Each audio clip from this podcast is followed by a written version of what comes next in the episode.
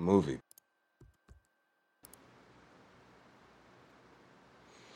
You again.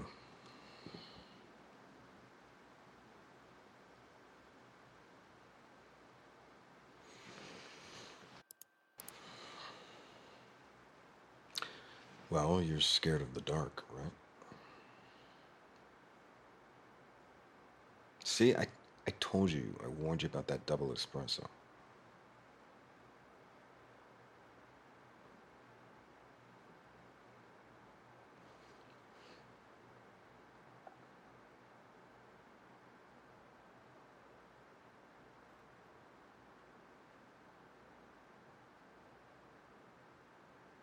Understood.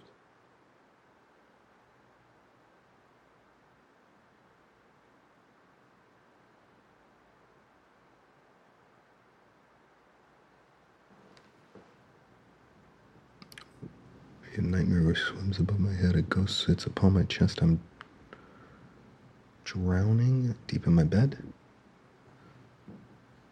Whoa, that was strong stuff. I mean, you used to used to sing that in your band? Oh yeah. What was your name? Oh, well, that's adorable. Uh, I was at 16. I was getting pulled over for a DUI, but then running away from the cop and totaling my parents' truck. It was pretty bad. My father, who was a cop in his own right, uh, he did everything he could to try to get me out of jail, but he never spoke about it, actually. And then I left about a week after that. And everybody had all these expectations of me going into the force because everyone in my family's a cop. But it was actually the uh, court appointed therapist. She said that that DUI was my way of ruling out a career in law enforcement. So,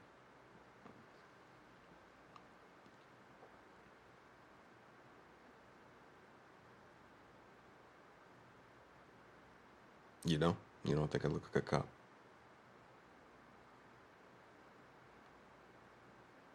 Okay. So, what is it you think I do?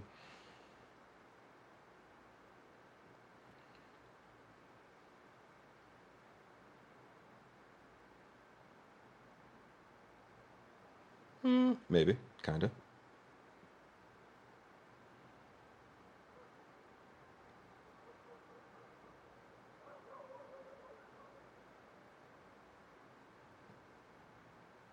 No.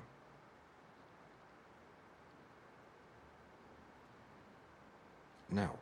No, no, no, no. Come on.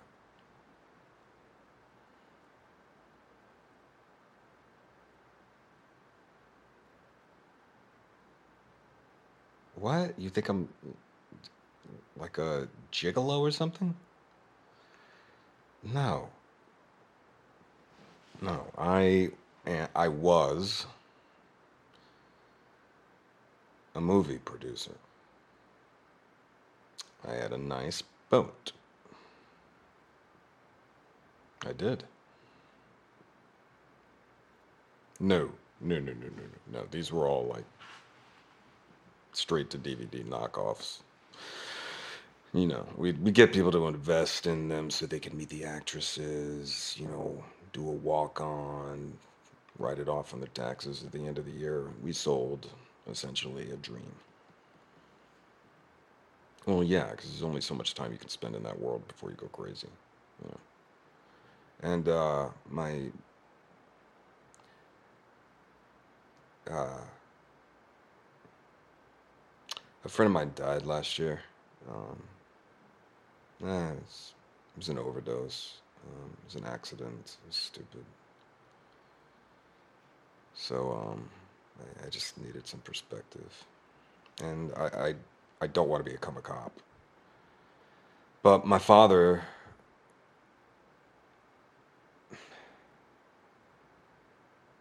he he stood for something. You know.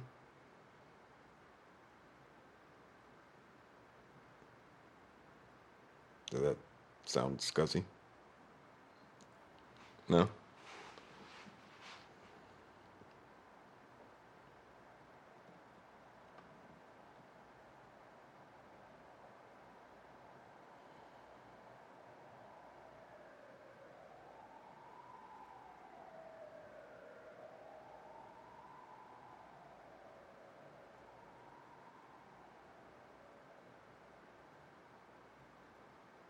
I'd like to be a real person.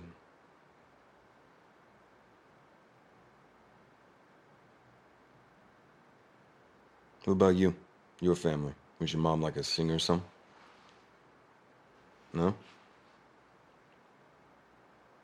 Oh, okay. I was thinking, you know, you, but older, kind of a grungy hippie look.